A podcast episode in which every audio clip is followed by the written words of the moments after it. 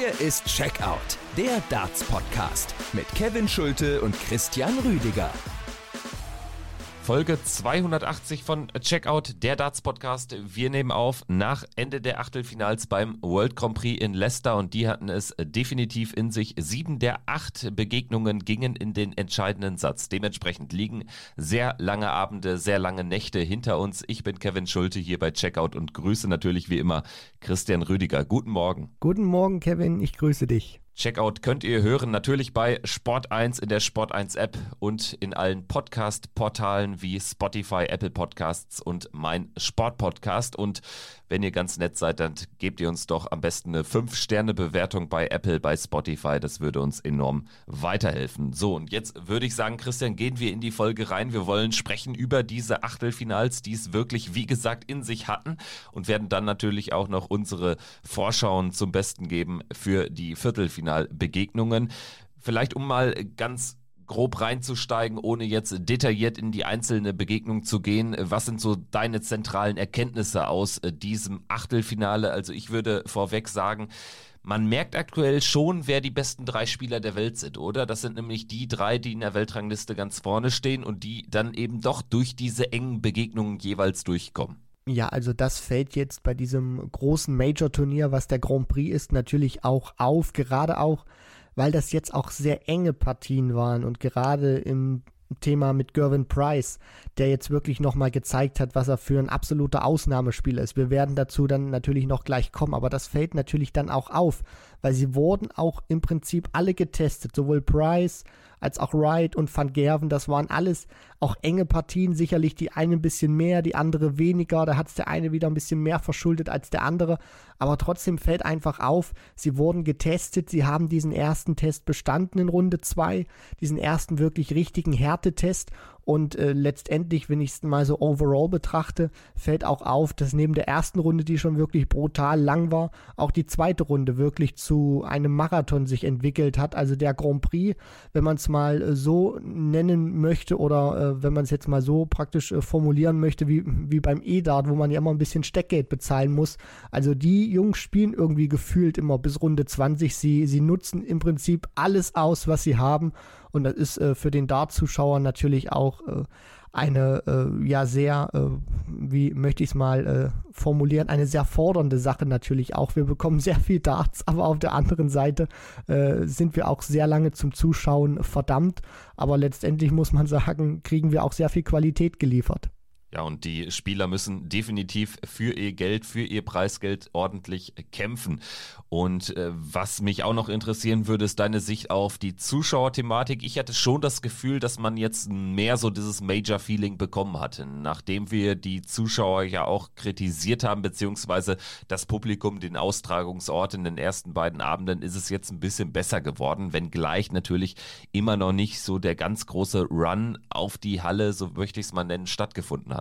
Es ist jetzt mehr Stimmung drin gewesen, das ist aufgefallen. Natürlich geht es jetzt auch mehr in die heiße Phase. Das heißt natürlich auch, dass da die Tickets ein bisschen begehrter werden, weil man sich natürlich auch erhofft, wenn man jetzt gegen Ende eines Turnieres oder jetzt in einer sehr heißen Phase, wo sich das Turnier befindet mit dem Viertelfinale beziehungsweise dann zweite Runde, dass man natürlich auch mehr Knaller-Matches dann auch sieht. Das rechnen sich so die Fans immer ein bisschen aus, dass so dann in der ersten Runde die nicht ganz so großen Namen vielleicht auch rausgehen, dass sich äh, die gesetzten Spieler beziehungsweise die ganz großen Namen jetzt keine Blöße direkt geben am Anfang und einfach auch weitergehen ins Turnier. Und dann wird auch immer ein bisschen spekuliert natürlich, dass man dann in solchen Runden auch größere Namen sehen kann, beziehungsweise dann die, die ganz großen Namen auch gegeneinander antreten kann, wie beim Grand Prix.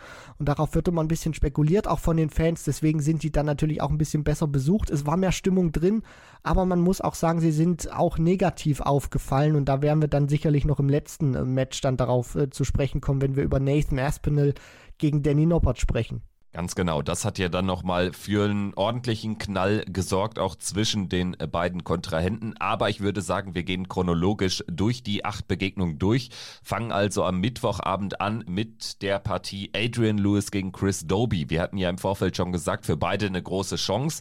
Für Adrian Lewis auch die Möglichkeit, nach seinem überraschenden Sieg, nach seinem starken Erfolg gegen Jose de Sousa hier äh, mit einem Viertelfinale diesen Erfolg auch zu krönen. Das ist ihm aber nicht gelungen. Chris Doby Doby geht durch mit 3 zu 2, obwohl er im Average dann doch vier Punkte schlechter war. Aber am Ende der Average ja eh nachrangiger zu betrachten beim Grand Prix, weil es kommt ja auch auf den Faktor an, wie komme ich in die Legs rein, wie komme ich raus und wie ist das Scoring. Also drei entscheidende Faktoren statt zwei, wie es sonst sind. Und Chris Doby ist hier am Ende der etwas, ja vielleicht auch glücklichere Sieger.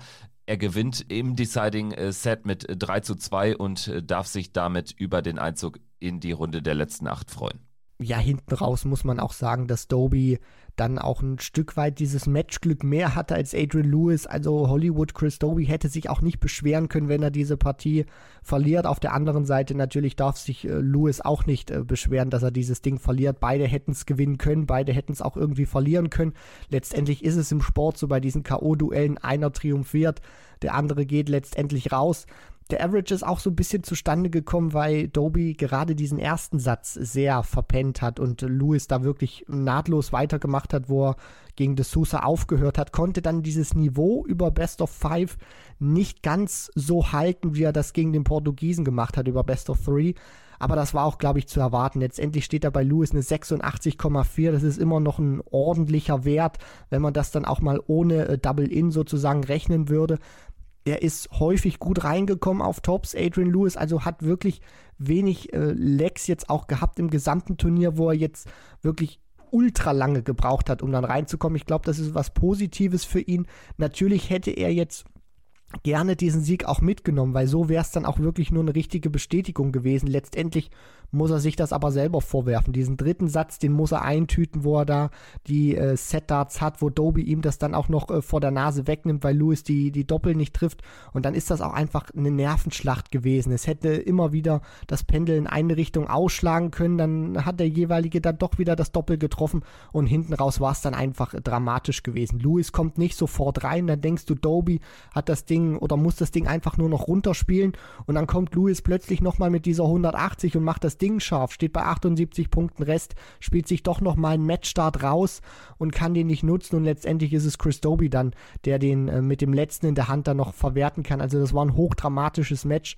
Bei Lewis stimmt die Richtung. Ich stimme dir auch zu, was du auf Social Media gesagt hast. Der ist noch nicht zurück.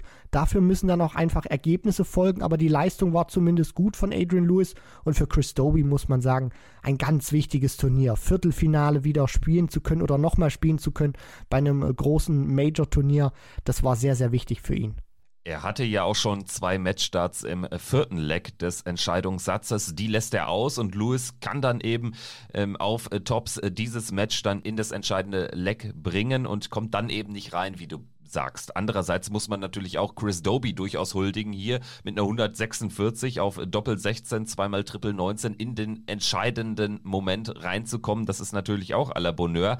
Andererseits ja dann wirklich ein krasser Verlauf. Ne? Dadurch, dass sich Lewis dann wirklich mit gutem Scoring zurückspielt, hat er diese Möglichkeit. Und was wäre das für ein Moment gewesen? Am Ende ist es dann wiederum auch ein durchaus starkes Finish in der Situation, die, die 100 Punkte rauszunehmen von Chris Doby. Also diese Partie hatte jetzt nicht immer das ganz hohe Niveau, aber es hatte richtig Drive. Es war auch gut anzuschauen. Es sind zwei Spieler, die ich mir generell gerne am Oki anschaue. Sie haben auch einen schönen Rhythmus. Also das hat schon Lust auf mehr gemacht an diesem ersten Abend. Ja, das definitiv. Und man sieht es auch, was diese beiden Spieler für einen Gewinn sein können oder was diese Spieler für einen Gewinn sind, wenn sie wirklich ihre Form haben. Wenn Doby sein Spiel findet, ist er wirklich sehr attraktiv anzuschauen. Dann kann der auch die ganz Großen der Welt ärgern, weil er einfach so sehr im Flow dann auch drin ist mit seinem Rhythmus. Wenn der einmal justiert ist, wenn der einmal die Höhe hat, kann er das wirklich knallen lassen. Und Adrian Lewis, natürlich muss man immer ein bisschen vorsichtig äh, sein, dass man jetzt nicht zu euphorisch dann auch immer wird. Er hat ein gutes Spiel gemacht, das muss man sagen. Er hat auch ein gutes Turnier gespielt. Letztendlich kann er sich davon aber auch nichts kaufen, weil er nicht ins Viertelfinale eingezogen ist. Fakt ist aber auch, genauso wie Doby, wenn er den ersten Dart unter Kontrolle kriegt, und das hat er gegen De Sousa häufig geschafft, das hat er auch gegen Doby geschafft, dann ist er wirklich verdammt gut anzuschauen. Dann kann der auch wirklich brutal scoren. Er muss eben diese, ja, diese kleinen ähm, Schwierigkeiten, die er oftmals dann auch noch hat in Matches, wo er dann gefühlt gar nichts trifft für ein paar Minuten, das abstellen, weil auf dem Niveau wird es einfach, einfach bestraft. Letztendlich muss man aber auch sagen, gutes Turnier von beiden. Für Chris Doby geht es noch weiter. Also das war eine gute Partie. Und es ging dann auch äh, durchaus turbulent weiter. Peter Wright natürlich Favorit gewesen gegen Christoph Ratajski. Es war aber ähnlich wie im Matchplay-Achtelfinale am Ende eine ganz knappe Kiste, wenn wir auf das Satzergebnis schauen. Peter Wright geht durch mit 3 zu 2 in den Sätzen gegen den Polen, aber Ratajski hat es ihm ordentlich schwer gemacht. Denn nachdem Peter Wright den ersten Satz sich noch schnappt, ist Ratajski am Ende in den entscheidenden Lecks der Sätze 2 und 3 zur Stelle, geht also mit 2 zu 1 in Führung. Dann allerdings sorgt Peter Wright für so einen typischen Peter Wright-Moment. Also das hat ja im Kleinen an das WM-Finale gegen den Bully Boy erinnert, als er dann auch 20, äh, 25 astronomisch gute Minuten hatte. Hier reichen dann natürlich über die Distanz 10, 15 richtig starke Minuten. Man muss aber sagen, in Satz 4, in Satz 5 war das das Beste, was ein Spieler in diesem Jahr beim Grand Prix gezeigt hat. Also Peter Wright ist für mich der Spieler, der, wenn er seine 1A Plus Darts spielt, unplayable ist auf der Tour. Er hat es gezeigt äh, vor einem Jahr beim World Matchplay, wo er wirklich diese diese Minuten auch hatte, diesen Touch hatte, dass da gefühlt keiner mitgehen kann. Natürlich ist es jetzt auch so, wenn man das erzählen würde, da würden die anderen zwei großen Price und Van Gerven natürlich sofort intervenieren. Ich stimme dir auch zu in deiner Aussage, würde das aber auch mal sehr interessant finden, das tatsächlich mal zu sehen, weil wir immer wieder auch diese Vergleiche hatten, Wer, wer ist denn jetzt nun the greatest of all time? Wer ist denn in seiner Prime besser gewesen? Prime Van Gerven oder Prime Taylor? Da werden immer wieder verschiedene Statistiken rausgeholt. Und hier würde ich es mir auch mal gerne angucken. Also ich würde auch mal gerne so eine Partie sehen, wo Peter Wright so ein Niveau spielt, was er in den letzten beiden Sätzen gespielt hat gegen Christoph Ratajski. Und gleichzeitig würde ich auch Gervin Price mal sehen gegen Peter Wright oder ähm, Michael van Gerven gegen Peter Wright, wie der auch sein A-Plus-Spiel spielt. Und da wäre es mal wirklich interessant zu sehen, wer kann sich dann von den jeweiligen genannten dann auch wirklich durchsetzen. Wer hat denn dann bei A-Plus das bessere Spiel, um sich durchzusetzen? Das, das würde ich mir gerne mal wünschen. Das wäre auch ein Riesengenuss für uns Darts-Fans. Aber auf der anderen Seite hat Peter Wright jetzt erstmal auch gezeigt, was ihn ausmacht, was er für eine große Stärke auch hat. Das war wirklich äh, sehr stark, was er da gespielt hat. Er musste das auch spielen. Ich glaube, wenn er so ein Niveau nicht ausgepackt hätte in Satz 4 und 5, dann wäre das wirklich ganz, ganz schwierig gewesen gegen Ratajski, der ihm das sehr schwer gemacht hat, der auch die Fehler dann, glaube ich, bestraft hätte. So, wenn man sich das mal rein von den Lecks anschaut, der kommt dann rein mit 17 Dart, spielt dann 13 Darter hinterher, spielt dann nochmal ein 14 Darter, um dann das 2 zu 2 zu machen. Ratajski bekommt in Satz 4 keinen einzigen Dart aufs Doppel und dann in Satz 5 spielt er die 14 Darts, dann spielt er nochmal den 16 Darter und zum Abschluss den 15 Darter. Also das sind auch für Double In, Double Out wirklich brutal gute Werte obwohl er zum Beispiel dann in den letzten beiden Lecks auch ein paar Darts braucht, also zwei respektive drei Darts, um ins Leck reinzukommen. Dementsprechend zeigt das nochmal, was er auch für eine Scoring Power an den Tag gelegt hat. Und äh, zu deiner Eingangsthese möchte ich es mal sagen, ähm, wer ist denn der Beste unter 1A Plus? Da muss man natürlich auch sagen, es kommt extrem selten vor, dass beide Spieler dann wirklich das 1A Plus Niveau an den Tag bringen, weil du reagierst natürlich als Kontrahent auch auf äh, das, was dein, was dein Vorleger sozusagen da ins Oki bringt. Und äh, da ist einfach Peter Wright dann auch in entscheidenden Momenten immer so stark. Also der findet dann diese fünf extra Prozent und das hat sich jetzt auch als entscheidendes äh, Moment erwiesen im Match gegen Christoph Ratajski, weil du sagst es, ansonsten wäre es entweder sehr, sehr eng geworden oder er wäre vielleicht sogar tatsächlich rausgegangen.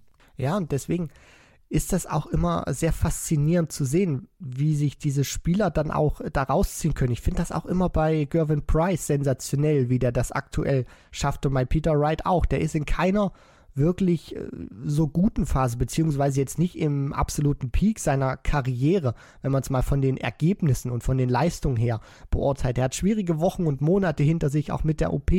Dann gewinnt er zwar wieder ein European Tour Event, scheidet dann aber bei anderen Turnieren relativ früh aus, zeigt sich dann auch ähm, mit dem Fistbump, den er gegenüber jetzt Sonnefeld nicht gibt, auch, dass er anders kann. Und das war wirklich ein kritischer Moment. Und es gibt auch äh, wirklich Tage, da geht Snakebite dann da raus, weil er das Niveau Niveau nicht finden kann. Und hier hat er es wirklich äh, sensationell gemacht und steht jetzt im Viertelfinale und wird sich ordentlich Selbstvertrauen geholt haben durch diese Partie. Michael van Gerven, der ist dann nachgezogen in Partie Nummer 3 am Mittwochabend gegen Stephen Bunting. Am Ende gewinnt auch er mit 3 zu 2 in den Sätzen. Und äh, ja, die Partie hat so ein bisschen ja nicht einen ähnlichen Verlauf genommen. Dafür war sie eigentlich von der Leckbilanz sogar noch klarer. Aber Michael van Gerven hätte sich fast an diesem ekligen Satzmodus verschluckt. So hatte ich es jetzt auch schon äh, kurz analysiert nach äh, dieser Begegnung äh, bei, bei Twitter und das möchte ich nochmal ganz äh, gerne durchrezipieren. also Michael van Gerven verliert diesen ersten Satz, den er eigentlich schon nicht verlieren darf. Das ist natürlich Bedingung dafür, dass wir überhaupt dieses Match erleben.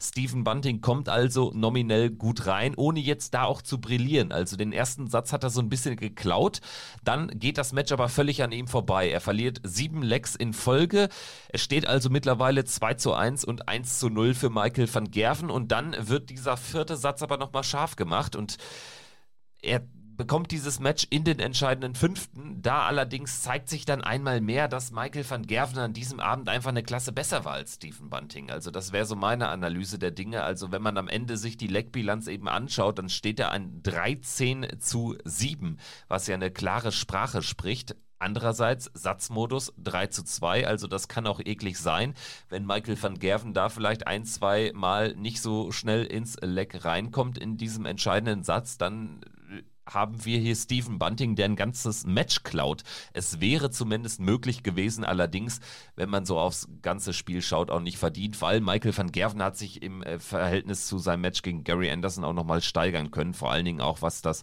Scoring betrifft. 680er, 15 mal die 140, das ist natürlich ein guter Wert. Van Gerven hat hier zu spüren bekommen, dass dieser Set-Modus auch sehr abhängig ist vom Timing wann du was spielst. Wenn wir uns die ersten beiden Sätze, äh, die, die ersten vier Sätze anschauen, wo es dann 2 zu 2 steht, Bunting gewinnt insgesamt sechs Lecks in diesen ersten vier Sätzen und Van Gerven zehn. So, in, im Leck-Modus wäre das eine klare Bilanz. Van Gerven würde mit vier Lecks führen und dann würdest du den auch anstelle von Bunting, bei allem Respekt natürlich auch für The Bullet, für den ehemaligen BDO-Weltmeister, kriegst du den dann nicht mehr eingefangen, wenn du, wenn Van Gerven so drauf ist, wie er das auch gespielt hat vom Scoring her, jetzt in diesem Zweitrunden-Match. Und trotzdem steht es 2 zu 2 in den Sätzen, obwohl Van Gerven vier Lecks mehr holt. Und das zeigt einfach, wie timingabhängig auch so ein Match ist und wie viel sowas auch ein Stück weit kaschieren kann. Und was Van Gerven auch auf die Füße fällt, was vielleicht dieser kleine Unterschied sein kann jetzt in dieser Crunch-Time des Turniers gegenüber Wright und Price, ist, dass er mir manchmal noch nicht ganz so stabil wirkt, wie ich es gerne vielleicht von ihm sehen würde, auch wenn das jetzt sehr fordernd klingt. Ich meine, er spielt hier 94,3. Das ist ein sensationeller Wert, aber er hat einfach gezeigt, im ersten Satz unter anderem gegen Bunting, wo er dann im Decider die Darts aufs Doppel auslässt, dass er nicht ganz so stabil ist, wie man sich das vielleicht wünschen würde. Also er hat immer noch Phasen drin, wo er dann wirklich zwei klare Darts aufs Doppel hat.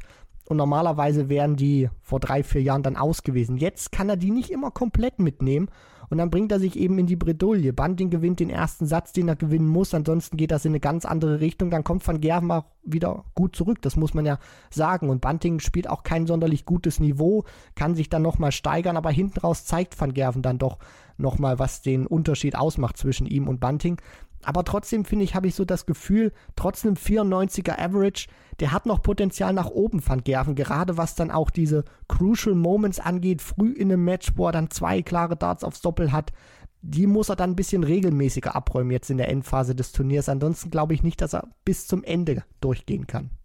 Sehe ich auch so tatsächlich. Allerdings war das natürlich jetzt auch zum Beispiel beim Matchplay ähnlich. Ne? Also man sieht ja jetzt schon die Steigerung von Runde 1 zur Runde 2 und wenn wir, wenn sich das so weiterentwickelt, dann hätte er natürlich am Ende auch äh, gute Chancen. Aber ich glaube auch, der Modus ist dann nicht der allerperfekte für ihn. Das ist so, so mein Eindruck wenn wir da einen besser aufgelegten Stephen Bunting sehen, dann auch im entscheidenden Satz. Ich meine, ich habe mir dann in Satz 5 auch von ihm ein bisschen mehr erwartet. Also da war ich ja dann ein bisschen enttäuscht, dass er dann irgendwie doch nicht so, so, so einen Boost bekommen hat. Weißt du, was ich meine? Also Stephen Bunting hat sicherlich auch schon Spiele erlebt, wo er dann doch mal sich auch für fünf Minuten in so einen Flow spielt. In diesem Spiel hat er beide Sätze, die er gewinnt, eher so ein bisschen geklaut. Ja, er konnte nicht so dran ziehen. Er hat sich dann aus dieser sehr schlechten Phase für ihn, die er hatte, wo Van Gerven dann auch äh, die Sätze 2 und 3 jeweils zu 0 gewinnt, sich dann nochmal rausziehen können. Aber ich weiß genau, was du meinst. Du hattest nicht dieses unbedingte Gefühl, gerade auch nach Satz 4 den Bunting gewinnen konnte, der, der dreht das hier jetzt oder der kann diese Partie tatsächlich gewinnen. Manchmal sitzt du dann auch vorm TV-Gerät und mir geht es dann so, dass ich dann denke, okay, ich, ich glaube da auch wirklich dran, dass der dieses Match jetzt gewinnen kann. Das fühlt sich nicht so real an. Und bei Bunting hatte ich dieses Gefühl nicht, auch wenn er nochmal zurückgekommen ist. Aber als ich dann davor saß, vorm TV im Decider, also im Deciding Set, da hatte ich jetzt nicht unbedingt das Gefühl, dass er wirklich Van Gerven jetzt hier rausnehmen kann gehen wir in die vierte Begegnung des Mittwochabends, beziehungsweise auch da war es dann schon aus deutscher Sicht äh, Donnerstag früh Johnny Clayton gegen Dimitri Vandenberg in diesem extrem interessanten Achtel mit äh, Van Dijvenbode, mit Chisnell hat sich am Ende Dimitri Vandenberg tatsächlich ins Viertelfinale gespielt. Kommt so ein bisschen unerwartet, weil Dimitri ja aktuell eher in einer schwachen Phase ist, aber er hat jetzt äh, tatsächlich gezeigt, dass er so seine Darts wirklich auf den Moment dann doch zusammenbekommt. Also das war gegen Johnny Clayton ein knapper Sieg, 3 zu 2 in den Sätzen, aber wie ich finde, ein verdienter.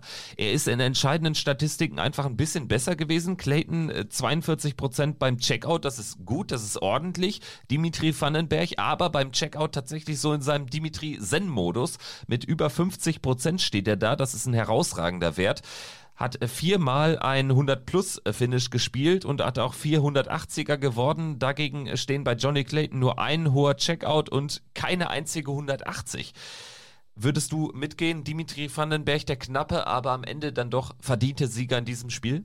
Ja, verdient war das auf jeden Fall, wenn man sich das auch über das gesamte Match anschaut, wie die einzelnen Phasen dann auch verlaufen sind, einzelne Sets verlaufen sind.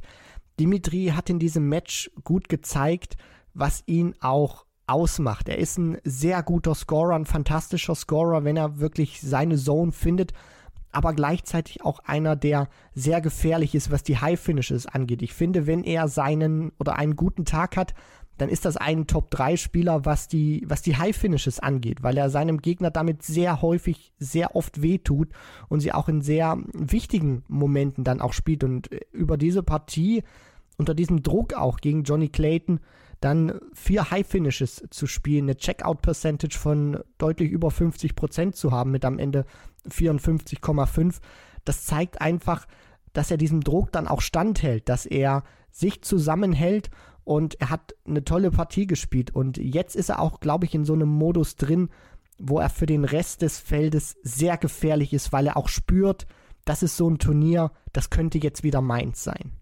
Ja, tatsächlich. Ich bin sehr gespannt auf dieses Aufeinandertreffen mit Peter Wright im Viertelfinale. Die beiden haben ja mittlerweile auch schon eine durchaus längere Vorgeschichte. Also das äh, verspricht deutlich auch, auch Potenzial zu haben für den übertragenen Sender, für die Kommentatoren, alles. Also da gibt es so viele Geschichten, auch für uns sicherlich. Wir werden gleich dann nochmal drüber sprechen. Ich bin gespannt, wie da so deine Einschätzung ist. Aber tatsächlich, Dimitri Vandenberg kommt so ein bisschen aus dem Nichts, aber ist jetzt definitiv einer, den man auf dem Zettel haben muss. Gut, gehen wir in den Donnerstagabend rein. Da hatten wir die Begegnung Martin Lukman gegen Ross Smith. Ähnlich wie Louis Doby, sogar noch viel mehr, muss man sagen. Für beide Spieler eine riesige Möglichkeit. Ross Smith hat erst ein Viertelfinale gespielt in seiner Karriere bei einem Major-Turnier. Das waren die UK Open 2019. Martin Lukman hat noch kein Viertelfinale gespielt, aber ist natürlich so ja, ein Spieler dieses Jahres, der so aus dem Nichts kam, der vor allen Dingen auf der European Tour brilliert hat und jetzt hier auch sein erstes richtig fettes Major an den Tag bringt. Und er geht am Ende durch mit 3 zu 2 in den Sätzen, aber was war das für ein dramatisches Spiel? Also bis auf Satz 3, der klar Richtung Lukeman geht, alle Sätze im Entscheidungsleck entschieden. Und hinten raus erleben wir vor allen Dingen im vierten Leck ja wirklich ein, ein unglaublichen Moment. Martin Lukman steht bei 45 Punkten Rest und wirft einfach schnurstracks auf die 3 und äh, versucht zweimal die Doppel 16 zu treffen, weil er dachte, er hätte 35 Punkte Rest. Wie ist das zu erklären? Christian, glaubst du, das macht dann auch die fehlende Erfahrung aus, dass er eben noch nie in so einem Moment, in so einem fetten Spiel auch stand, wo es um so viel Geld geht, mal abgesehen von seinem European Tour Finale damals, Anfang des Jahres.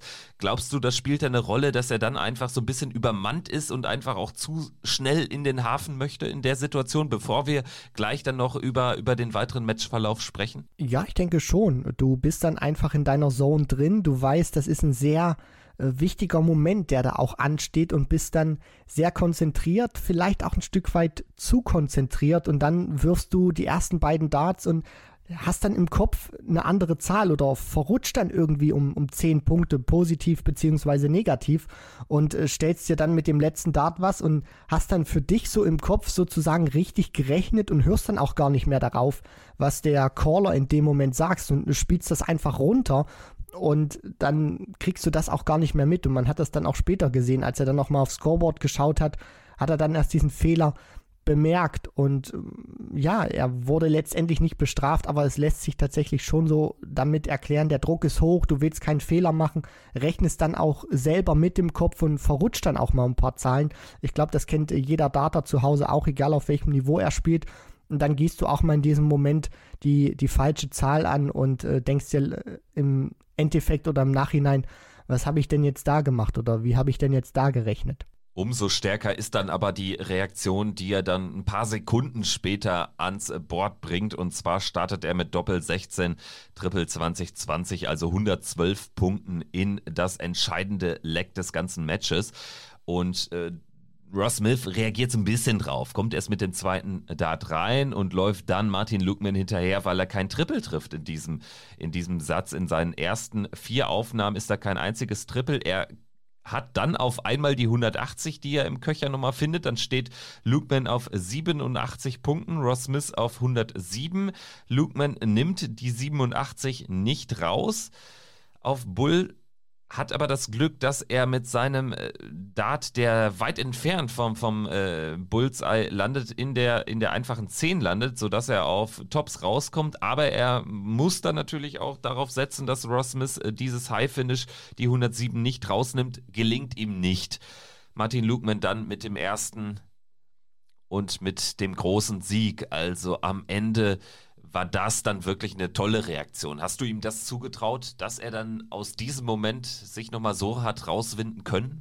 Ehrlich gesagt nicht so wirklich, weil ich auch dieses Matchplay immer wieder vor Augen hatte, wo er mit der Gesamtkulisse überhaupt nicht zurechtgekommen ist und James Wade da wirklich Frischfleisch hatte in diesem Match und in dieser Partie. Du hast ihm diese Nervosität angesehen in, in Blackpool, dass ihn das alles übermannt hat und jetzt hat er sich deutlich besser im Griff. Ich finde, er steht auch sehr selbstbewusster beziehungsweise sehr klarer am Oki, auch in diesen entscheidenden Momenten gegen Ross Smith oder wo es kritisch wurde, hatte ich nicht den Gefühl, äh, hatte ich nicht das Gefühl, okay, der macht sich jetzt innerlich sozusagen verrückt oder macht sich jetzt irgendwie gefühlt in die Hose, sondern der, der weiß, was das für ein wichtiger Moment ist, aber der bleibt stabil.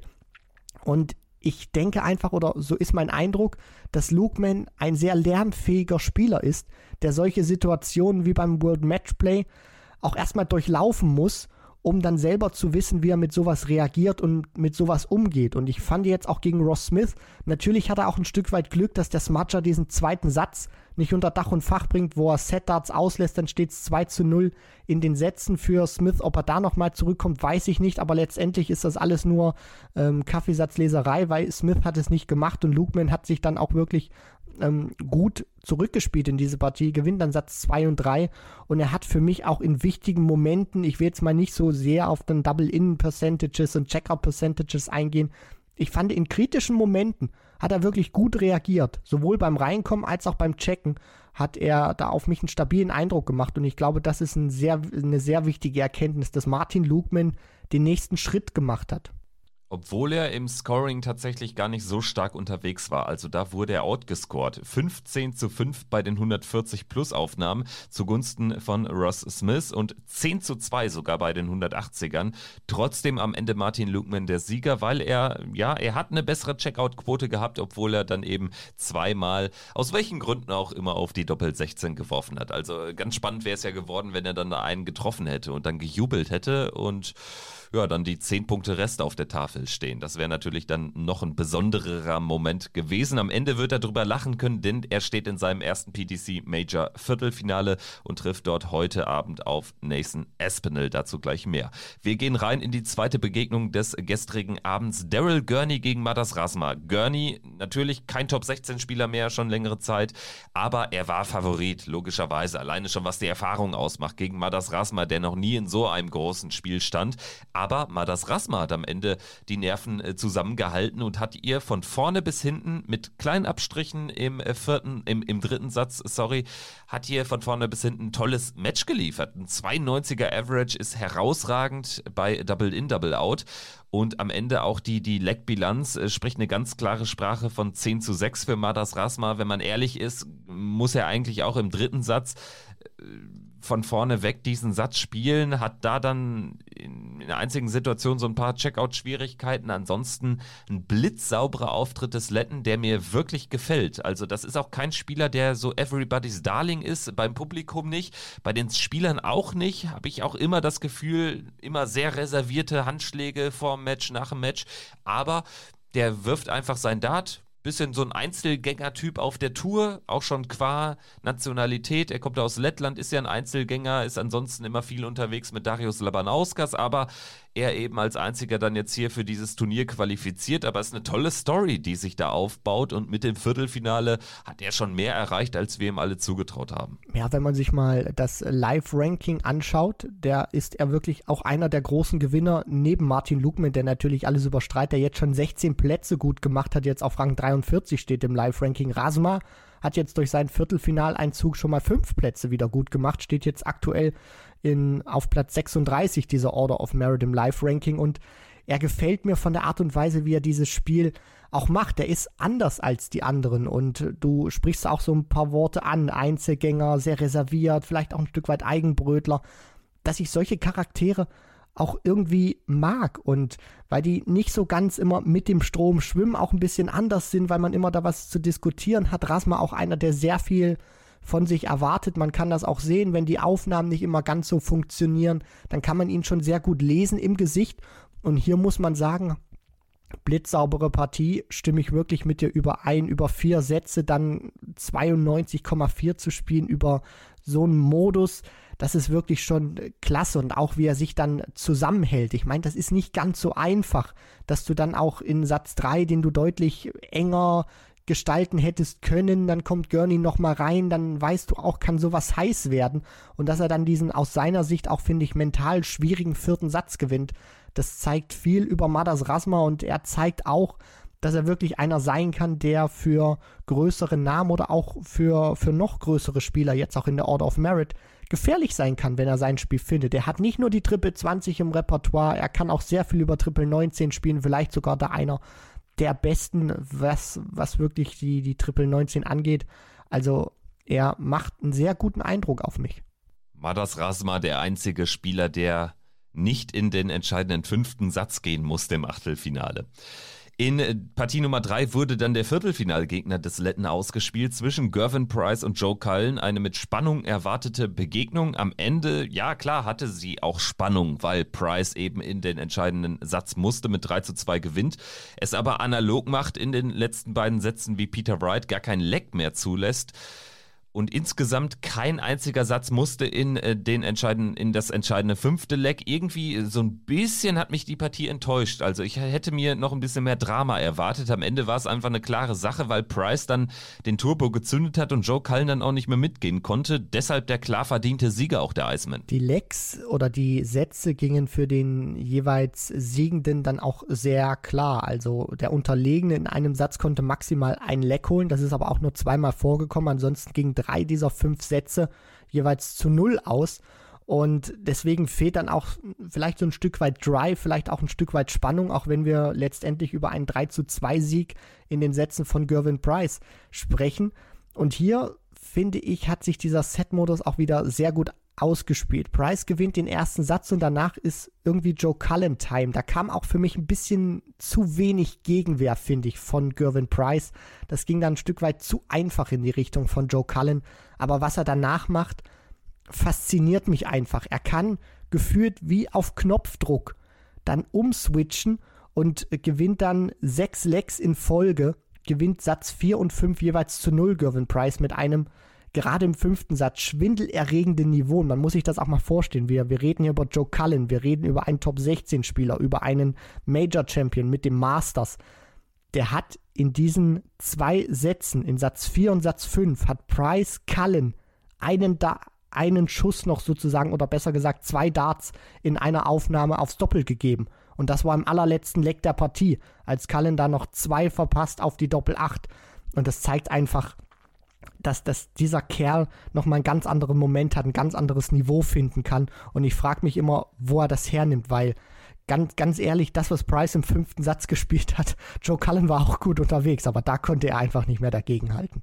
Ja, am Ende, ich habe jetzt nochmal zusammengerechnet, wie viele Darts er gebraucht hat, ab 1 zu 2 in den Sätzen, um dieses Match dann noch zu drehen. Und es waren 42 pro Satz, also in Satz 4 42 Darts, in Satz 5 42 Darts, das macht 84. Das ist auch das ist auch ein fantastischer, ein herausragender Wert, wenn man nicht mit Double-In spielen würde. Und zum Vergleich, Peter Wright, den wir ja auch schon entsprechend gewürdigt haben, fällt hier dann sogar noch ein bisschen ab. Also der hat ähm, insgesamt 89 Darts gebraucht für die äh, zwei letzten Sätze gegen Christoph Ratajski. Also das ist wirklich extrem, extrem spannend, extrem aufschlussreich und zeigt dann nochmal, wie stark Gervin Price war gegen Joe Cullen hinten raus.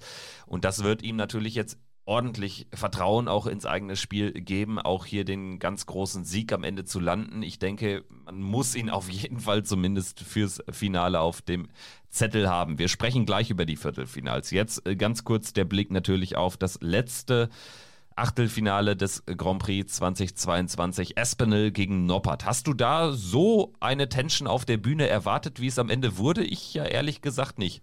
Nee, äh, ganz ehrlich, nein ist da die Antwort. Gerade auch, weil wir Danny Noppert schon mal im Interview hatten nach seinem UK Open Sieg und das auch einer war, der wirklich sehr zurückhaltend auch wirkt und jetzt auch nicht einer, der auf der Bühne wirklich sehr viel Stress anzettelt. Einer, der auch mal seine Emotionen zeigt, klar, aber auch das immer noch ein Unterschied gegenüber einem Van Gerven oder einem Price.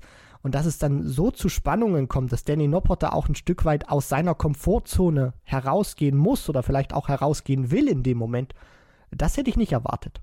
Was denn berechtigt aus deiner Sicht? Wir hatten ja die Zuschauerthematik angesprochen und die Zuschauer spielten ja eben eine entscheidende Rolle dann für diesen Verlauf dieses Matches und für die Spannung, die da auf der Bühne dann aufkam.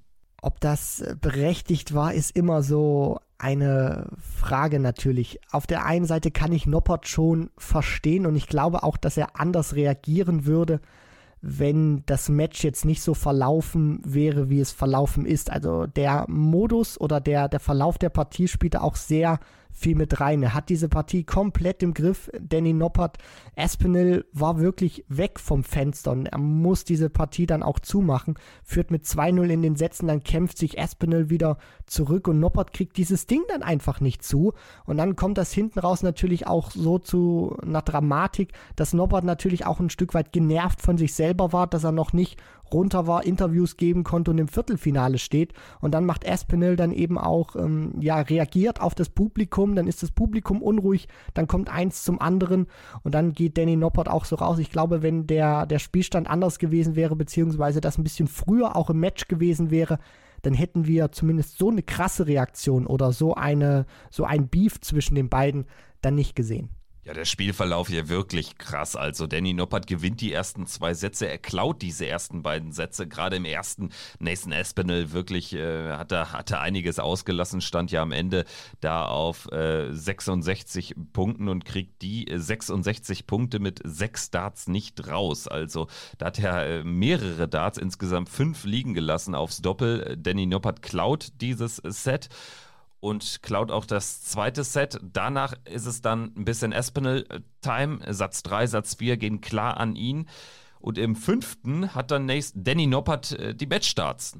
Also er führt 2 zu 0 in diesem fünften Satz. Also dann kriegt er das Match eigentlich nochmal auf seine Seite gezogen. Aber, und das war dann der letzte Turn, den ich nicht mehr erwartet habe. Es ist ja häufig so, dass ein Spieler, der mit 2-0 führt, dann erstmal ähm, Sätze 3 und 4 verliert, dann allerdings bekommt so ein Darts-Match häufig nochmal so einen Turn, dass es dann, dann doch derjenige gewinnt, der am Anfang gut reingekommen ist, weil es ist natürlich ein bisschen leichter, sich ranzurobben, aber dann das ganze Match zu drehen, ist enorm schwer.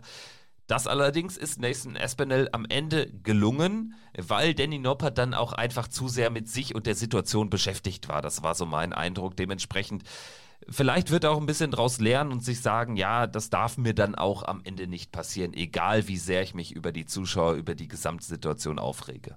Das ist vollkommen richtig, Kevin. Solche Situationen, so hart das auch klingt, die musst du einfach erleben und die musst du auch durchleben, weil nur so kannst du dann dadurch lernen. Du weißt dann auch beim nächsten Mal, wenn sowas wieder vorkommen sollte, egal wann, wie du reagierst oder wie du reagieren kannst, beziehungsweise was du anders machst, um nicht so komplett dann weg zu sein, wie Danny Noppert das dann eben war, gerade in diesem Deciding Leg, wo er dann die ersten vier Runden überhaupt nicht reinkommt und Espinel dann einfach spielen kann.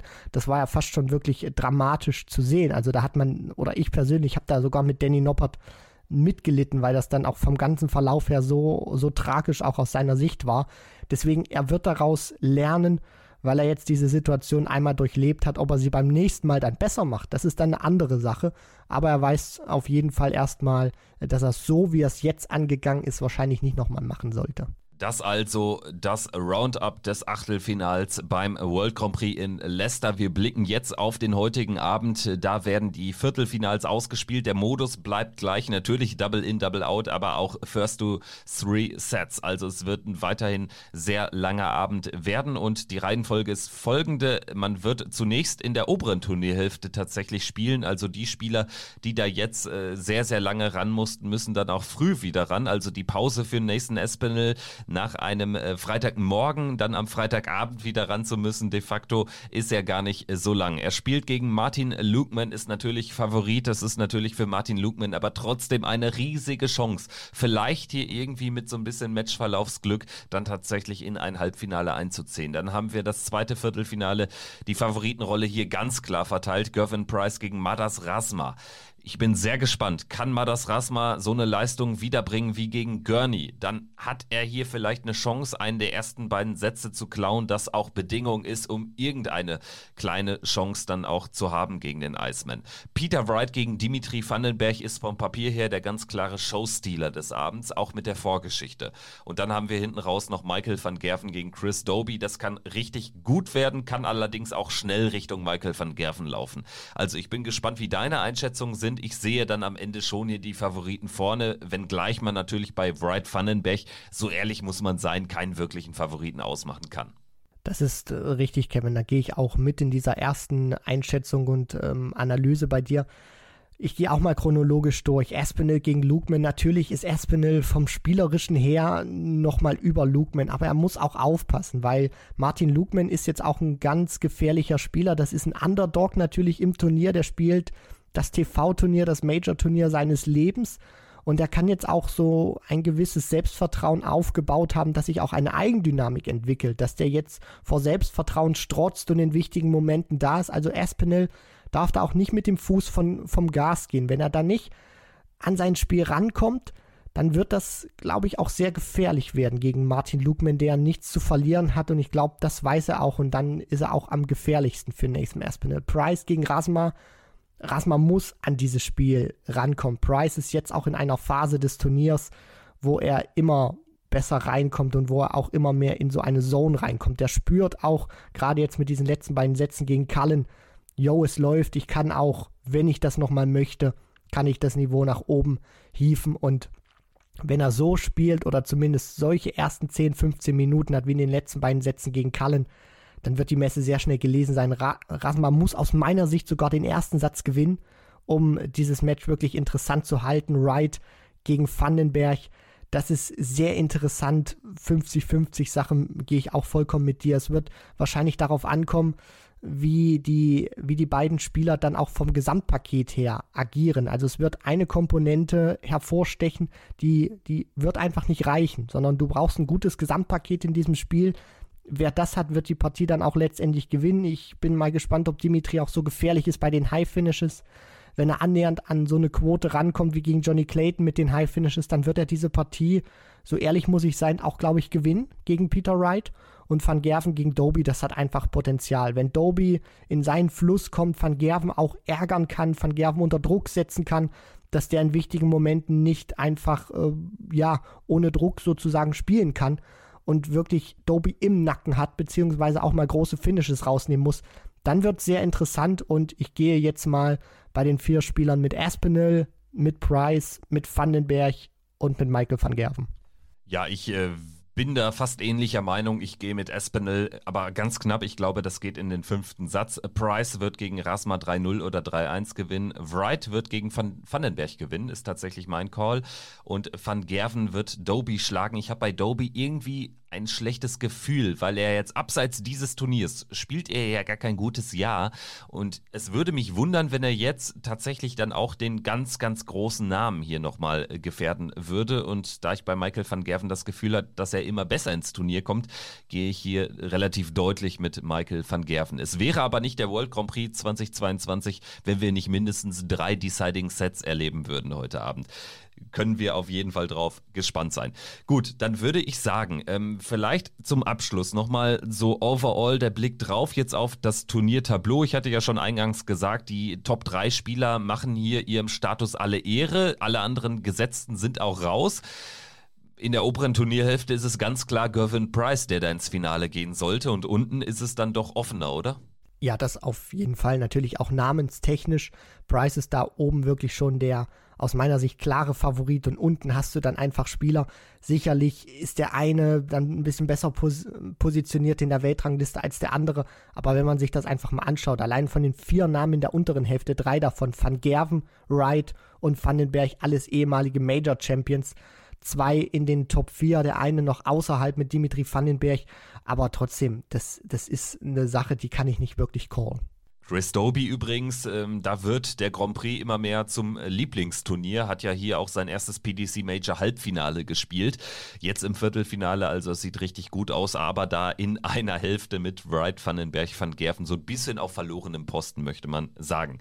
Aber all das werden wir analysieren. Wir werden uns am Montag wieder melden, dann also zum regulären Zeitpunkt, werden dann nochmal die große Gesamtanalyse des Grand Prix machen, werden aber natürlich auch auf die Development Tour schauen, die findet nämlich heute, morgen und übermorgen, also von Freitag bis Sonntag in Wigan statt. Und das sind die letzten Turniere, die wir da auf der Tour erleben, beziehungsweise jetzt äh, heute und am Samstag die letzten Turniere der Development Tour. Da werden auch Tourkarten ausgespielt, es werden äh, Plätze für die Weltmeisterschaft ausgespielt.